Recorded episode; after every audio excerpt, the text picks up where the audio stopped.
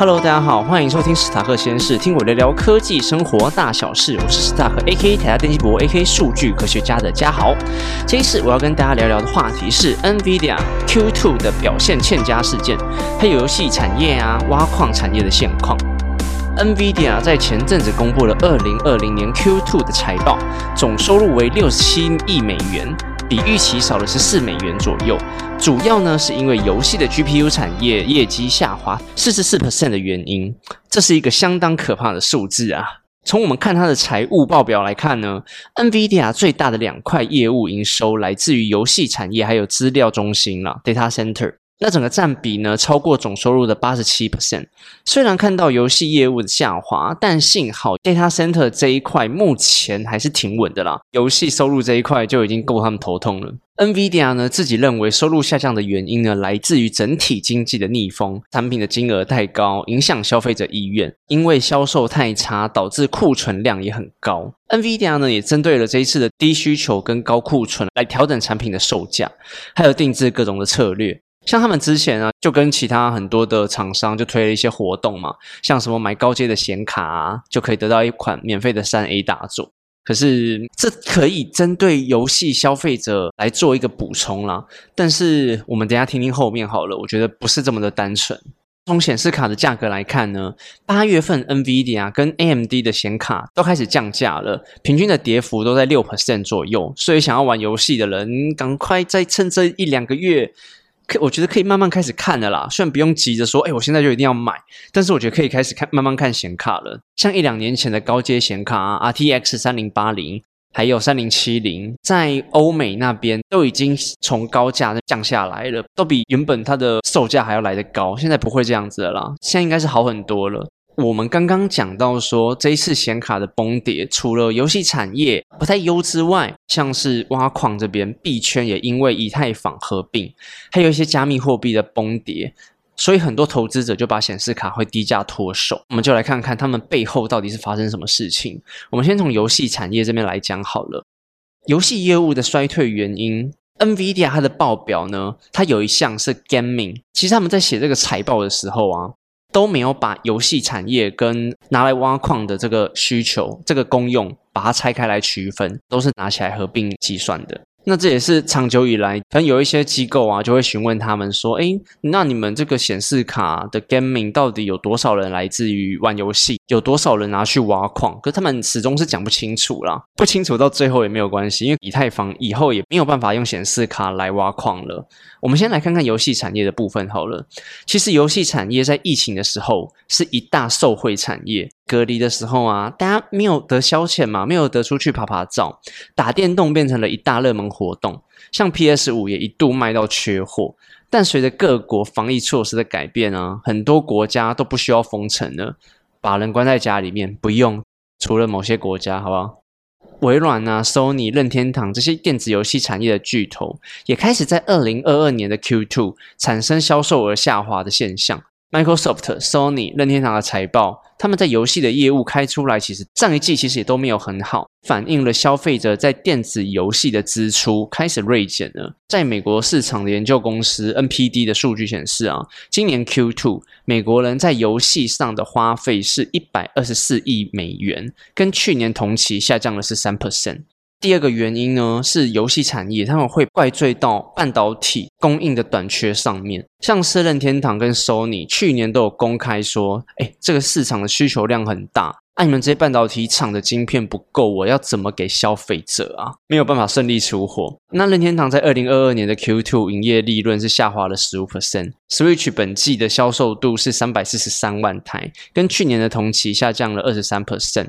那软体的销售呢，下滑了八点六 percent。Sony 呢，在本季销售了两百四十万台 PS 五，略高于同期的两百三。可是他们上个月的销售真的很惨，PS 五被 Switch 压着打。疫情下的红利，如果可以顺利供货的话，我相信他们去年应该是可以赚更多，但现在就没有办法了。之后就算半导体顺利的让他们供货好了，也没有办法回到游戏产业的高点，因为现在大家已经可以出去。拜登这两天就公开说，全世界已经摆脱了疫情的阴霾了嘛，没有人在戴口罩了，大家都很健康。先不论真假，它反映的其实是一个现象，就是大家不需要再关在家里。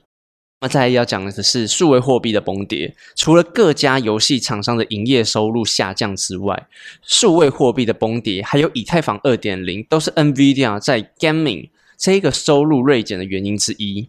那我之前也写过一篇文章嘛，我就有一张图表显示说，只要数位货币在崩跌的时候，其实显示卡的销售都会一起下降的。它是一个非常有相关性的数据，大家其实想想就知道了嘛。虚拟货币大跌的时候，矿工计算起来，它的挖矿效益不大，它卖出去的货币没有办法提供它缴电费的话，就会慢慢的把这些显示卡卖掉。除了数位货币的崩跌，目前还没有回到高点之外，另外一个部分就是以太坊要升级为二点零的缘故。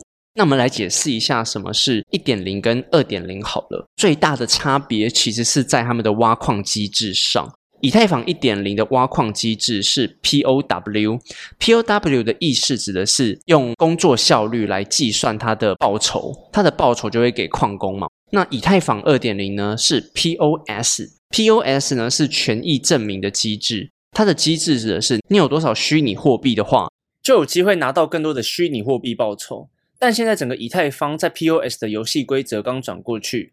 需要质押的钱很多，报酬率很低，会不会再修改就要再慢慢观察了。那我重新再解释一下，以太坊一点零呢，是矿工们使用显示卡，然后来消耗效能，也就是电力，对区块链做验证，加强区块链的一些历史资料，以防他们被篡改。矿工用电力啊，用我们的 CPU、GPU 来做这件事。那他们就会给我们相对应的以太币来作为回馈。以太坊二点零呢，它指的是矿工们使用自己的虚拟货币，钱包里面存入一笔以太币，经由系统去抽签，才能进入下一个区块链的验证阶段。以太坊的二点零不需要耗费大量的电力来挖矿，类似押金的概念，来顺利拿回一些以太币的回馈。那我觉得像这样子大改革之后。电力的消耗真的是可以不要再做这件事情了。那我觉得以经济上的缺点，NVIDIA 啊、AMD 他们做的这些 GPU，我不知道在短时间内可不可以回到他们的龙井。诶，我有自己认为矿工啊，其实贡献了很多钱在买显示卡这个部分上。真的，以太坊二点零全部改过去之后，真的是不用玩诶，这些显示卡全部都没有用，要全部被抛售出来了。好啦，我们先结合以上的论点好了。显示卡拿来挖矿的时代，也许不会马上结束。但是在我上次写那篇文章的时候，二零二零年的八月十九号，以太坊最大的矿池呢就已经发出公告说，他们会在九月十五关闭以太坊的矿池，到时候就没有办法来使用 GPU 啊 ASIC 的机器在矿石上继续挖以太坊。那听起来。这个丧钟已经开始敲了啦，敲蛮多声了。以后显示卡是不是真的能够用原价或者是低价位去买？应该是可以了，但就是要先等等。挖矿产业帮 NVIDIA 真的赚进不少钱。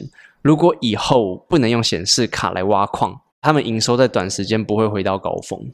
多补充一个小东西是，美国啊，他们不是最近也在疯狂的提出很多晶片的禁令吗？就是针对中国这边。像他们上个月就说，NVIDIA 不能卖一些人工智慧的高阶晶片给中国嘛？虽然隔一天之后说，哎，我们这个禁令可能可以延期一年呢，但是已经可以看到美国对中国开始有很多的动作在那边了。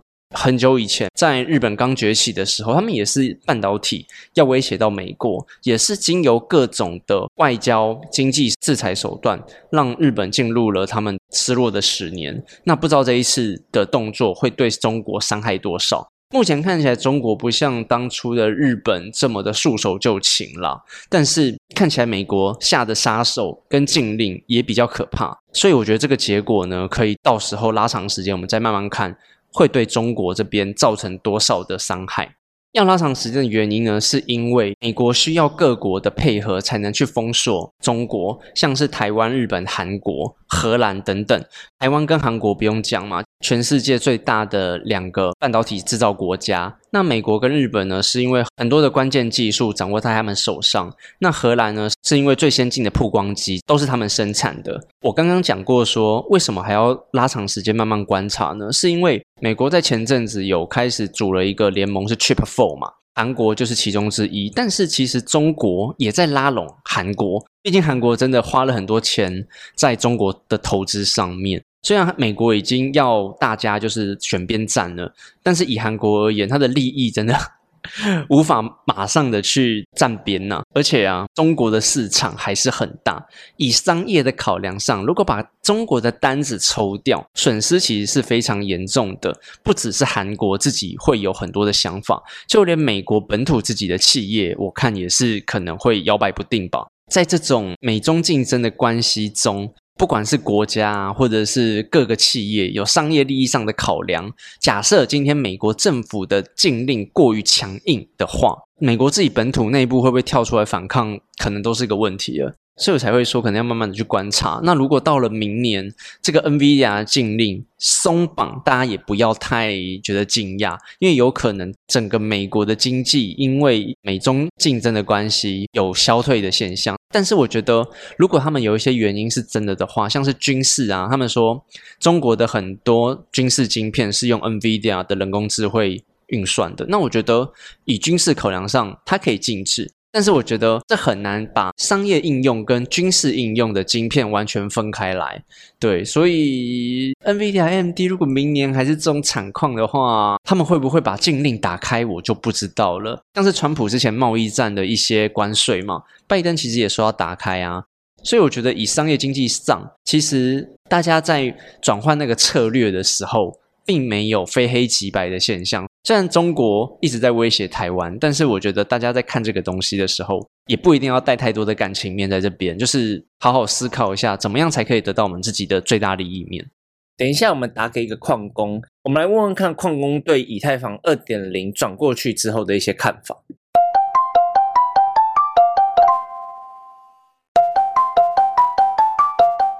跟你讲，我这一个单元是我前面会单口，我我在讲以太坊一点零跟二点零的差异，就直接开始吧。我现在要问你，你是个臭矿工吗？我想问你说，以太坊一点零跟二点零，你觉得差在哪里？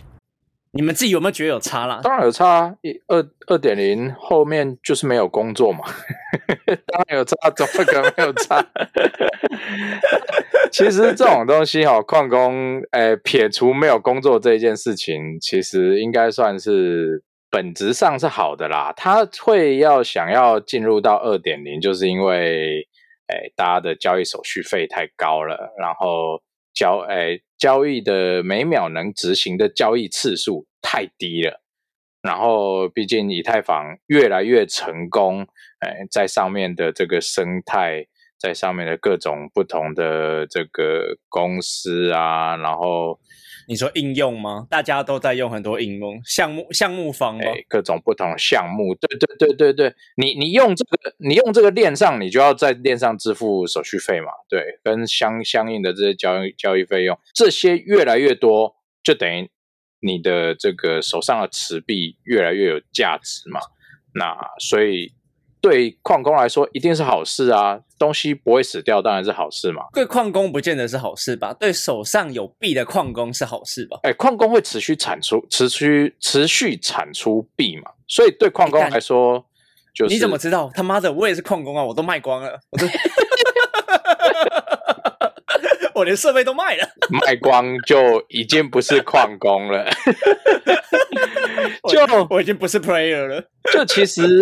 我我是觉得啊，就是这一件事情是好事，因为你在你在链上哦，其实常会担心的，并不是涨多少怎么样，有的没，大部分都是担心说，毕竟这东西是法律管辖外嘛，你大部分其实是担心说这东西会不会他妈挂掉，对，那所以所以嗯，我补充一下，所以我那个时候在收集 data 的时候，前面其实有讲显示卡的价钱跟现在币值的波动是。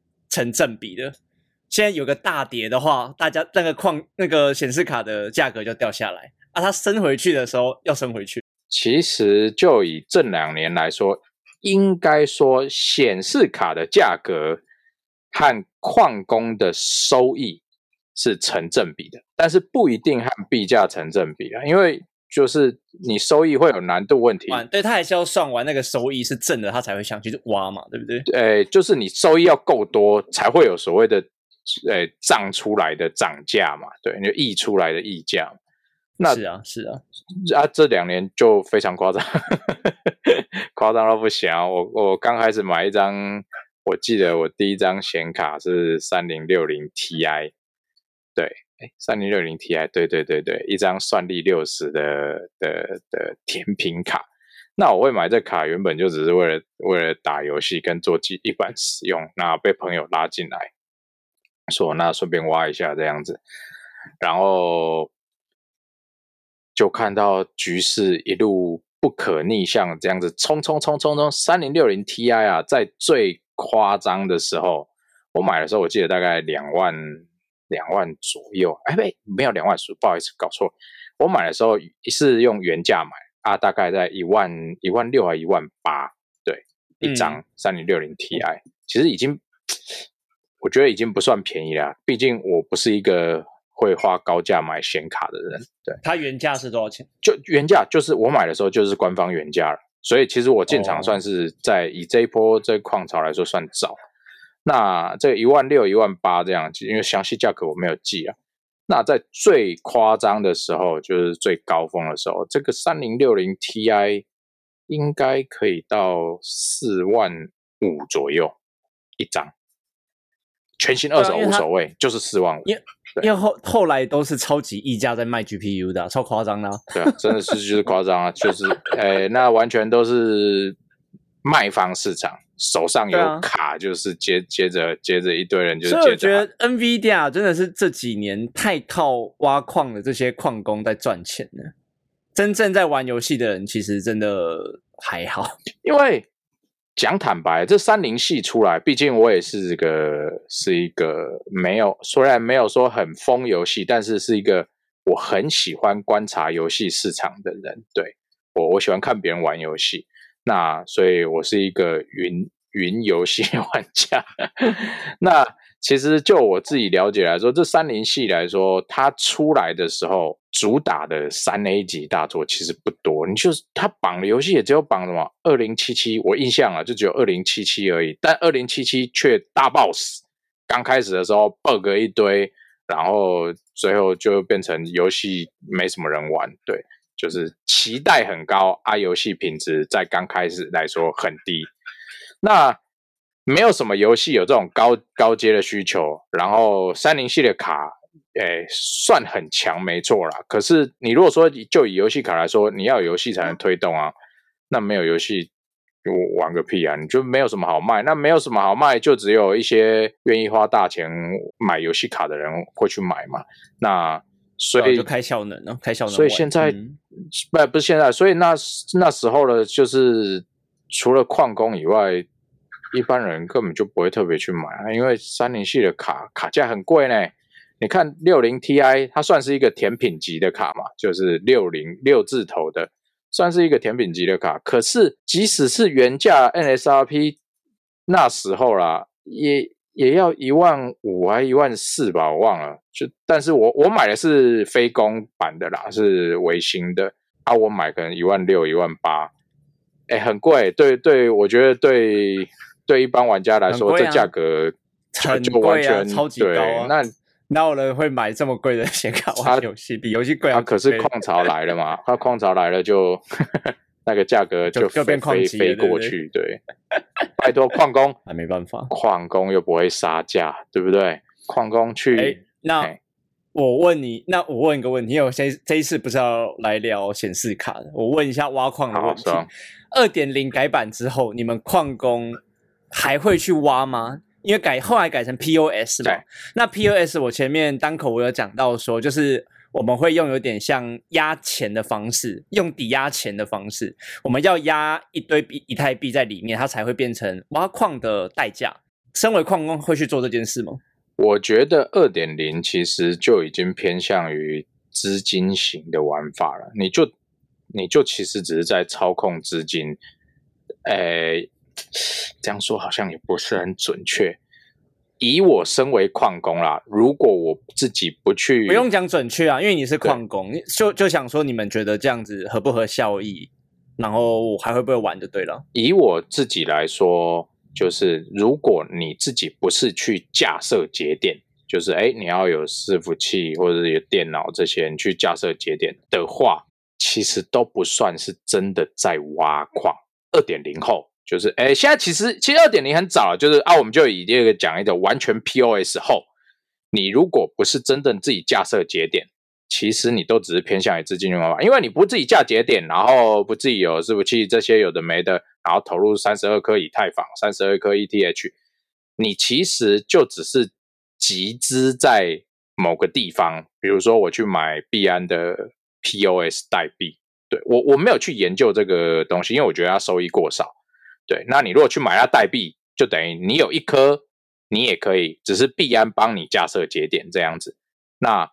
它如果说只你是就是算这种集资型的玩法，而不是自己有伺服器、自己有节点，然后自己三十二颗这样子去弄的话，你的收益其实不高的。我记得就几趴而已，个位数趴。我整理一下，所以你说你说的意思是说，你一定要有三十二颗以太币，你才可以当节点，对不对？诶，我因为这一部分的技术啦，我没有去研究，但是。就以了解，如果说我说错了，可能就就就就有人更正一下这样子吧。以这一件事情来说，你必须要有你的设备，它的设备不是指像以前像显卡，你可能只需要一个伺服器当一个网络的节点，然后你要有三十二颗以太坊当最基本，那你要我保证维持你的节点的这个稳定性以及安全性。我诶，我印象是，如果说你的节点不稳定、不安全。怎么样出问题？你是会被罚款还是什么的吧？对，哦，对，那这样子这样一套，就是哎，作为一个最基本的，比如说，哎，我如果说是显卡挖矿，我有一张卡是一个最基本的这个基础嘛，对不对？一张卡我就可以加入这一件这一件事情。然后呢，那如果以以太坊这个 POS 来说，你有这个三十二颗以太币，然后再加上。再加上这个你的这个建立节点，你就是最基本的一个就是基础。对你有这个基础，大概好像可以收益大概十，我们现在都讲年化收益嘛，就大概十十趴、十二趴之类的吧。对，那对对对，其实就就你说跟以前对对对对，就少不要说跟以前比啊，你跟 你只要在链上，在在这个圈内。十二趴的东西干，那十二趴我就回去工作就好啦。对啊，十二趴我就工作就好啦。我真的有尝过前面这种甜头的人，你们这个收益真的是看不上。最夸张的时候啦，就以矿机最夸张的时候，那时候一 G 啦，一 G 的算力，我记得大概可以有个。那种 gas 爆起来的时候，那看当然这是看爽，哎，gas 又不是说二十四小时，gas 爆起来的时候，一局算力大概可以有个二十万台币吧，一个月一个月二十万台币，一 G 的算力就有二十万台币，那就知道那显卡那时候价格多高。哎，如果要换算成年化收益的话，大概每个月三个月回本吧，对，三个月回本，所以一个月就有三十几趴的收收入。对，而且你还有保持设备，因为你不是做那种那种庞氏骗局资金盘的，你再怎么样，你都还是保有显卡这些这个这个有价值的设备。矿工不需要跟人家做资金盘啊。对对对对对对对对，你要不资金盘嘣哎就没了，对，就像 GameFi 一样嘛，资金盘嘣一下就不见了。Game Game GameFi GameFi 哦 GameFi 啊，对对对对。那时候最高的时候是这样，所以你就可以想象哦，那时候唉，真的是很热很热，所有项目都在涨。因为现在变二点零了，你觉得以太币会不会就以后就趋于稳定，还是它以后可能涨得比比特币还高？这个东西其实分个两个方向来讲啊，有人说对。我我个人觉得我只是一个小韭菜，我并不是一个可能是一个没有，我们就当聊天而已啊。对，我们这这一集这就当聊天而已。没关系，我就我我我自己讲话可能就是就是比较保守就对了，比较谨慎一点。我怕人家干掉我说啊妈的臭，不过是没关系，我们没有讲名，我们没有讲名字。对，好开玩笑。以以这个呃，以这个有人说哈，他说。在 POS 之后，有些人的看法是以太坊就爆，因为至今没有成一个真正非常非常成功的 POS 币，他们的看法是这样说：，哎，至今转 POS 的都都活不了多久，或者是没有办法没有办法活得很出众。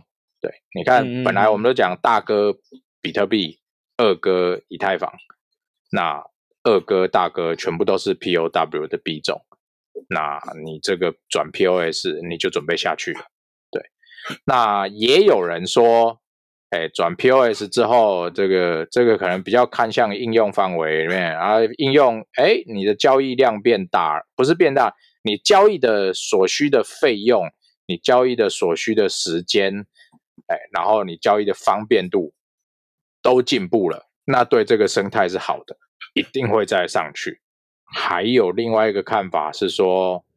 因为你变 POS，其实 POS 就以太坊目前的状况啦，我记得好像五十几趴、六十趴都是部署在同一个，哎，是亚马逊的伺服器还是什么地方上，就丧失它的这个去中心化的本质。我明白你讲的这个意思，可是也有一一，你应该也有听过另外一个说法，因为以太坊很多应用了，它的项目方非常的多元，所以它有以后真的有可能变成一个主流性。在使用的一个去中心化交易或者是资讯传输的方法，这个一直都是他们的目标啊。可是你看，像这个以太坊，这个它的以太坊链上跟这个 BSC 链上，就是其实这是矛盾的啦。你要去中心化，那相对你的交易就没有那么的方便。你看 BSC 它是妥妥的，它就是中心化嘛，对不对？它就是由币安控制。它的交易就很快，手续费又很低，那它发展起来阻碍一定会阻碍一定会比较少啊。可是相对的，它丧失去中心化这个本质之后，它就容易被人家控制。比如说美国政府现在现在要说是要立法要来管这个以太坊，目标敲敲得很准，说想要管管比特币没在怕啊，比特币就。就反正我就是去中心化，我跟我也没有基金会，没有什么东西。比特币的问题就是它没有任何的项目跟应用在那。对，因为它就是一个数位黄金而已。对啊，它就是一个数位黄金。对对对对对，它并没有，它并没有的，它就是被被数位黄金啊，顶多就是拿来做交易价值而已。那以太坊它有这个链上各种不同的应用，我也不会感觉上是很先进啊。你被控制之后，也不是说我不是说意思不是说被美国政府真的完全控制。当你跟这个社会接入之后，应该我我懂你的意思，但我觉得这是世界的趋势，每一个国家都应该会去立法，因为控制货币是很重要的事情。对对对对，你控制交易货币，这对你的稳定国内国外的这这个整个国家的经济策略是一件很重要的事情。其实我认为科技这样进步下去，太多东西，因为其实数字货币一开始最大宗在干嘛？干嘛就黑市嘛。对，对啊，暗网东西就是比特币付钱了。对啊，中国钱 弄不回来怎么办？干比特币啊。对，没错啊。但是你趋于稳定啊，就是你被管，你一定就不可能上下冲洗。你没有政府哪会容许？比如说容许今天台币。对美金，今天一块，明天五十块，政府不可能会容许这种事情发生。那你被管，你相应的，你的，你也不可能，就是比较难出现这种，这种会把里面的人给撞死、给摔死的这种暴冲暴跌的事情。对你相对的，你就会，你越稳定，越越越多人怎么样用啊？怎么样？你。会摔死的大部分都是那些小币了。是，可是你看啊，以太币从一一八年还一九年，假如算这一次的这一次矿潮最高点，它涨了二十四倍，我知道，对不对？两百到两到四千八是二十四嘛，对不对？我现在有点想睡觉。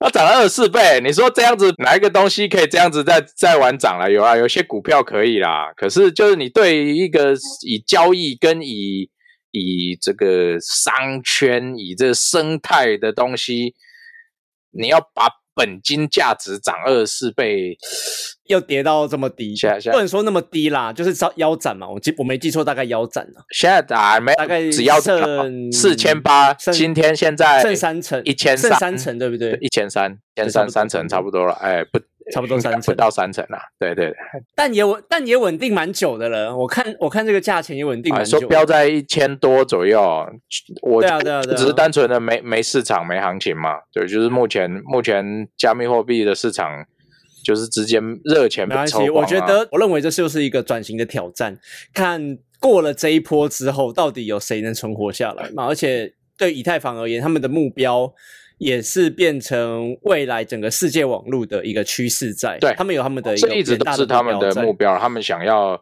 对啊在这一个区块做做最主导。要跨入元宇宙，如果他们这一次真的撑过去，也把这整个项很多项目串起来的话，就大家持有这个东西的货币者，可能真的就就很爽。其实讲到这个，我我想讲一多讲另外一个点，就是如果说，哎，我我个人自己都称之为这种叫做早期的网络开发人员，就是我们其实去知道所谓的哦，早期的开发人员都是非常有梦想。非常认为东西、网络的东西就应该是向所有人 share 这么棒的东西，他们的都是一个非常有梦想，然后非常就是 peace 的人群，对他们觉得世界大同这种感觉。哎，我觉得早期的呃网络开发的人都有这个特质。如果说以太坊也是这样子特质的人，他们的基金会也是这样子的特质的这个，我可能会觉得哦，的确可能。可是像这一次，包含这一次其实有两个高峰，一个是在三千多、三千八的时候，还是三千五、三千三的时候往下跌，摔到一千，摔到一千七嘛。第二次就是从四千八直接摔到现在，呃，原本是八百的，啊，现在涨回一千、一千二、一千三。他们基金会都被人被人抓到说在在跌下去的前几天还是前一阵子，就就卖掉了嘛，都不卖卖掉啊，对啊，哇靠，基金会都有永远有办法卖到最高点哎、对啊，一定的啊，这不用想，一定都是这样子的啦。就 对啊，所以你这私心成分这么高啊，就就容易被人家质疑啊。当然，这个东西它的好不好用又是另外一回事啊。对，对啊，这都这真的是另外其实就是看后之后的挑战的了，对啊看之后大家怎么应用这个部分。目前来说，其实不止以太坊的链啊，也有很多也有很多链，你看起来好像有点样子啊。对啊，当然，当然，这个圈当然，这可因为以太币是大家全球会关注的对对对，因为现在大大部分其实大部分就是生态都是在这边。我其实那时候在 PPT 有看到一个大佬，他其实很不满，他说从以前的时候，这个大家都是真正有心在开发、有心在经营这个生态，大这个币涨啊什么有的，就是跟生态一起正向发展，这是一个好事。他说这一波就是所有人都被热钱冲昏了头，全部都是啊，九十五趴以上都是啊。所有人都被这一波超级热钱给冲昏头，包含那些开发者，包含这些这些主控币的这些主控人，什么所有人都被冲昏头，无心在搞生态，然后也没有心嗯拓广，什么是有的没的，全部都是在那边。对，就像你讲的，这边这个大佬其实很看不起这些这些，最后都只变成在炒币的人。对，他说这样子对整个生态哪有帮助？对吧？币价冲成这样啊，结果生态没什么变，所以 对啊，很多都是乐，都做乐色的啊，真的是乐色就哦。就是出来可是变的嘛。可是就是有钱啊，有钱在那边。对对有像前阵子这半年一年不是在那边炒 NFT，其实很多也是一样的意思啊。而且你搞艺术的，你也知道，嘿这就是一个艺术品，然后他们就是用了另外一种方式在炒哦，作而已。我看到同行啊，同行有那一张 NFT 卖多少？卖二十以太币。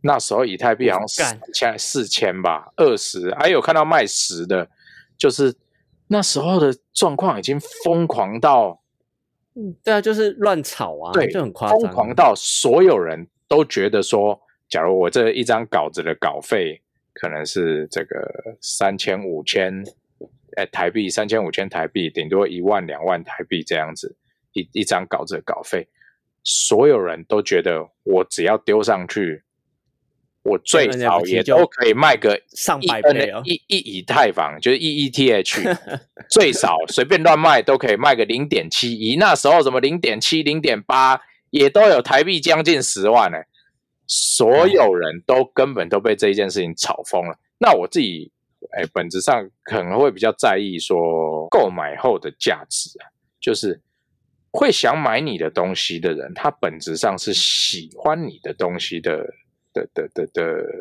这个喜爱。这结果你这让这就是回到原本的，你这就是回到原本艺术品的价值对对对对对对对，你结果你身为创作者，你只是拿这个拿这个东西来炒作而已啊来削韭菜，把自己的支持者当成韭菜，一刀一刀削下去，妈爽赚，觉得这个这这样炒一波，那解释，其实在其实结本质上在结就是束的时候，你就要祈祷这些人不是手上有龙凤的人。对啊，就全部都是在乱炒嘛，啊，也没有实际价值。对 NFT，它有它这个所谓的不可取代性啊，什么杂七杂八，但追究为回目前的本质上的状态来说啦，他他妈比我一件魔兽世界的精装还不如一个 NFT，你懂吗？我魔兽世界 你要这样讲没有错啊，因为其实，在现实世界中，会去收藏艺术品的人是谁？干嘛那有钱人呢？但是他们有实、问你这些东西有实际价值吗？当然，它这是一个共识，就是哎，我认为有价值，很难讲对对对，对啊，加一起很认为有价值的东西才有价值嘛。再怎么样，你他妈还是可以拿到一张油画纸、一个画框嘛。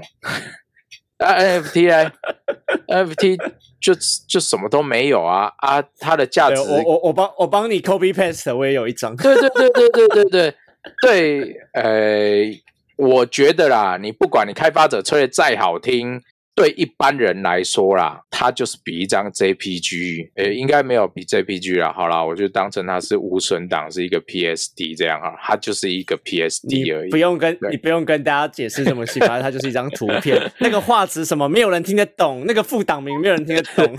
就是对对一般人来说，它比你印一张 A4 的 Double A 给他还没有价值。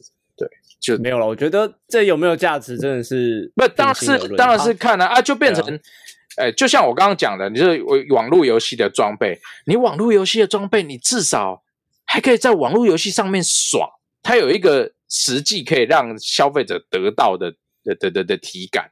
哎呀，我觉得，可是我觉得这个就跟资金盘有类似的问题了。NFT 就是另外一种资金盘，就是也在炒作而已，啊，就是炒作嘛，对啊，所以很简单，就这样，就这样。它的概念是好的啦，就是我觉得 NFT 如果以后套入到真正有的什么元宇宙，它它真的会像是装像游戏的装备一样，你持有这个东西以，后根本就太早了，对对对对不断宣传这观念太早了。现在土地也是，对，包含现在什么土地也是那什么啊 Meta 不行，我还是要加脸书，就是包含连脸书他们开发的东西，呃，怎么样？又要讲了讲了，切到一堆无为博为，他他妈现在比魔我被拒绝兽世界还不如啊！对啊，我我有我有邀请 Meta 的员工要聊啊天，就被拒绝了。干，他们他们今天的新闻在大裁员，搞不好被裁掉了。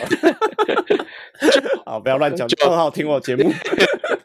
就其实就像这样的事情，我我觉得我我个人啊，个人的看法，我觉得，呃，元宇宙就是一个更完善一点的网络游戏，有点类似呃什么 SAO 这样子，你要有一个真正的框架出来，哎，不是框架，就真正可以实现的技术出来。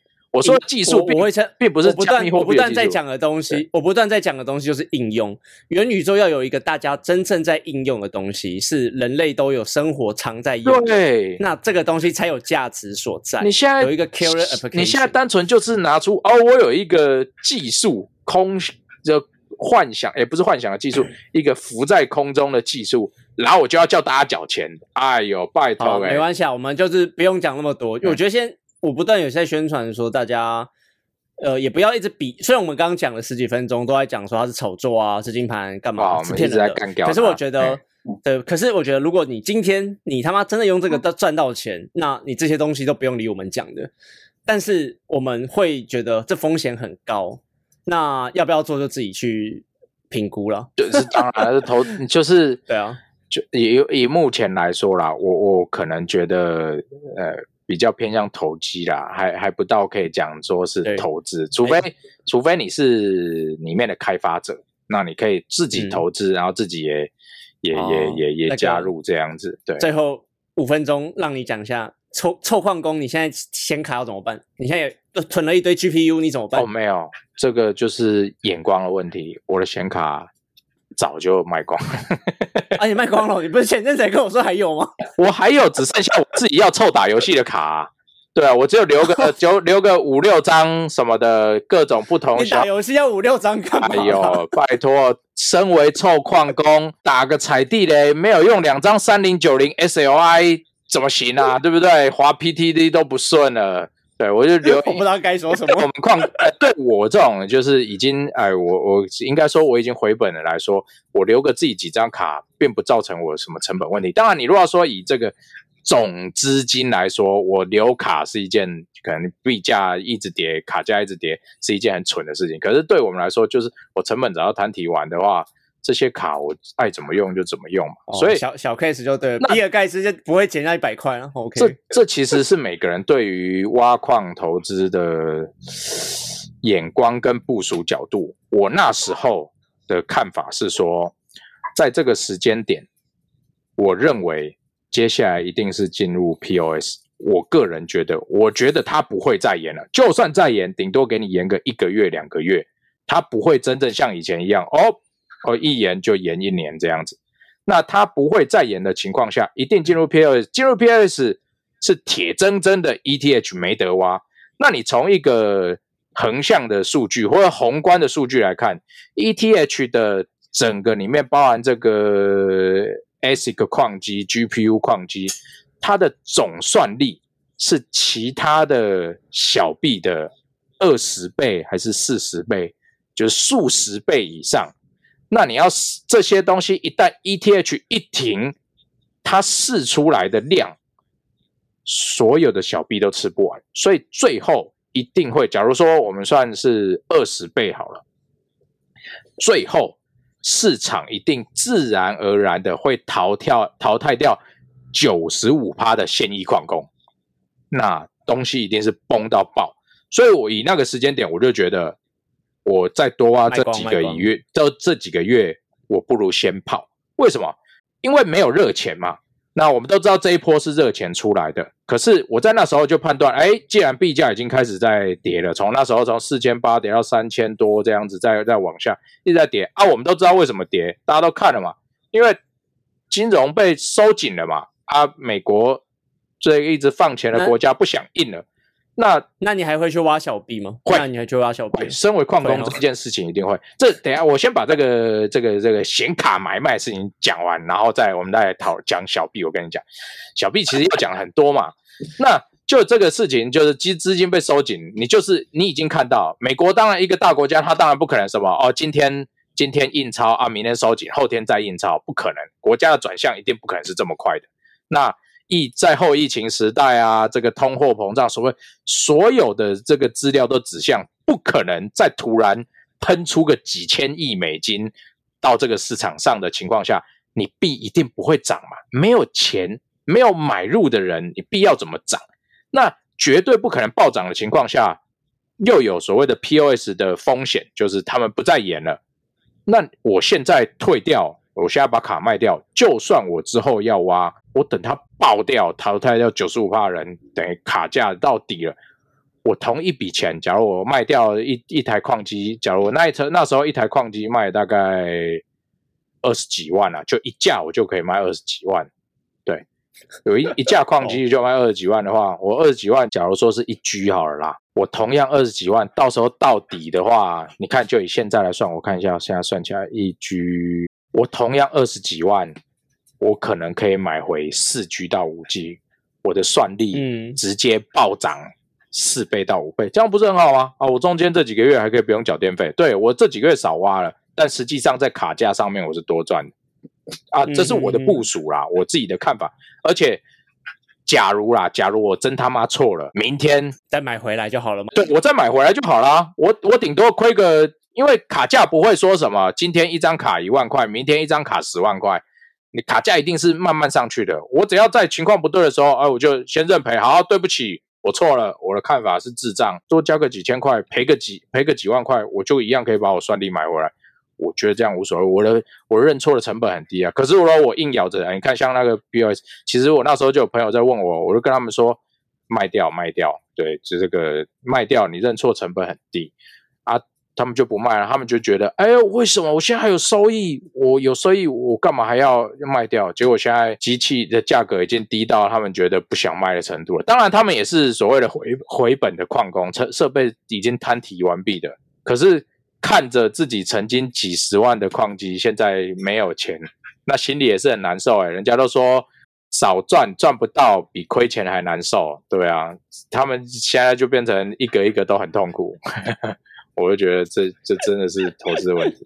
好，再回到小币啊，这个圈子只会有一个以太坊。你看，其实其他也都活很好啊，币安他妈 BNB 活得多开心啊，对不对？啊，Matic，然后各种链其实也是有，都是有一些做的不错的啊。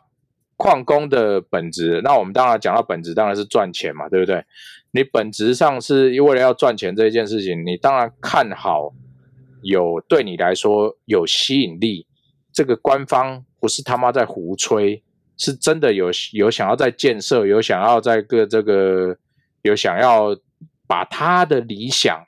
给扩展给做出来的东西啊，他这个东西如果是 POW 了，我就去挖。啊有些东西都还没上交易所，那还没上交易所还有希望的，你就可以去挖。虽然说你仍然可以透过一些管道去买到这些币，然后也会比你的电价电费直接买来的便宜吗？对啊，便宜。对对对，你电费不是你的电费直接来买来的贵，应该说直电费直接买比较便宜，电费比较。比较便宜，对啊，你如果用挖的，可是你都看好它了，然后你也觉得它有机会了，啊，你如果手上有设备，它对你来说就是一个比较方便的交易所嘛，你只要机器一开，设定一下就可以产出这个币，而不用绕来绕去跑到哪边去怎么样？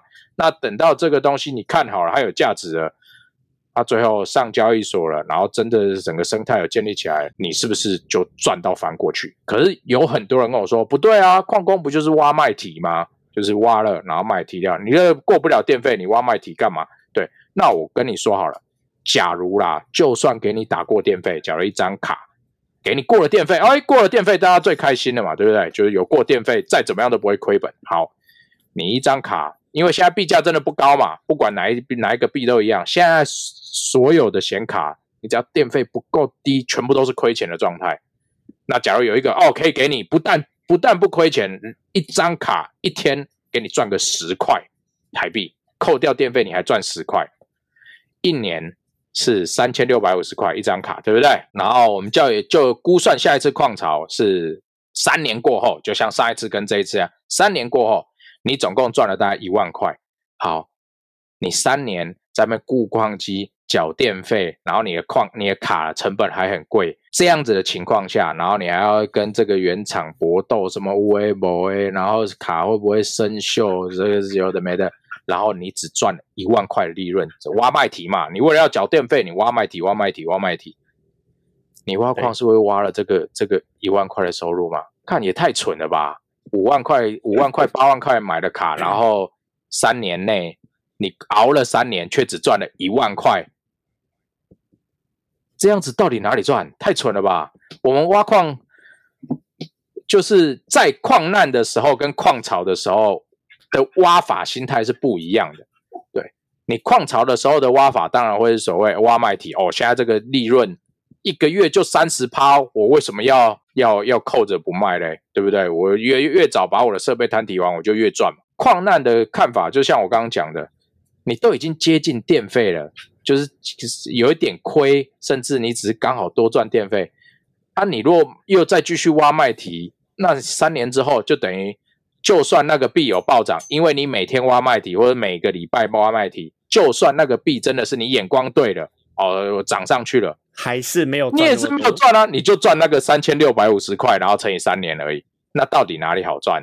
对，所以那样根本就没有意义。我觉得你在矿难的时候，你应该是要看好未来有成长性的，就放着就好了。不要懒惰嘛，对，其实这跟所有投资都一样啦，就是不要就是对对很对对对对觉得那已经有一点小利了，你就把它卖掉，就是放长线。可是矿工真的很多一派哦，都说什么啊，我只要有过电费，我进去挖麦提，这只是在但我必须说，这也是交易策略的问题。但以呃，可能以你就是习惯放长线，觉得这眼光 OK，我就是要买这一个，它未来一年三年，它一定会有一个爆发性的成长，我就不要卖了，不要做这件事情，我们就把钱放在里面当做投资，它未来是有因为电费其实电费其实不贵，你就等于三年你是在你就是拿电费在分批买币，对对对对。对啊啊，矿机是一个比较方便买币的但我必须说，它可以让你轻松买小币。有一个很大的初始观念是不要把自己弄到倾家荡产在投资，投资就是把自己的闲钱拿去投资就对了。我所有的朋友，因为知道我可能在挖矿，都有都有来问，因为那时候矿潮热嘛，妈矿工走出去都有风，对不对？所有朋友啊，你在挖矿哦，哎，现在有机会吗？我都会跟他们说，你如果是要玩玩，享受一下，觉得拿个小钱看看来有没有办法滚出个什么东西，那可以。可是你绝对不要去借钱啊，什么也只是贷款了，我所有投资都是这件事情，就是要跟大家宣传一下。拿拿拿这种就是高风险的资金来做这种事，其实是不行的啦。对，你就就连说什么借钱买借钱买买中钢，我都觉得不不应该。你你投资就应该是要拿你。也有人会说哦，我这个投了几十几十万怎么样啊、我去当时下定决心贷款投了几十万，然后最后赚得盆满钵满，一定有常听到这种故事啦。啊，这种故事永远不会是你好啊？拜托，要是你眼光要有那么准的话，你借不借钱，你都可以这么赚嘛？拜托，对啊，所以基本概念还是要掌握好啦。啊，加密货币到加密货币，就算现在矿难一样到处是黄金，你只要有眼光都可以赚。对，我之前之前有朋友在那边问我说啊，这个怎么样？我都说啊，你如果是丢个闲钱可以，啊，你如果说真的是要借钱，就不要了。哎呀，你你不要找我帮你弄，对，然后弄一弄，到时候我会觉得觉得说什么，好像在，害人一样。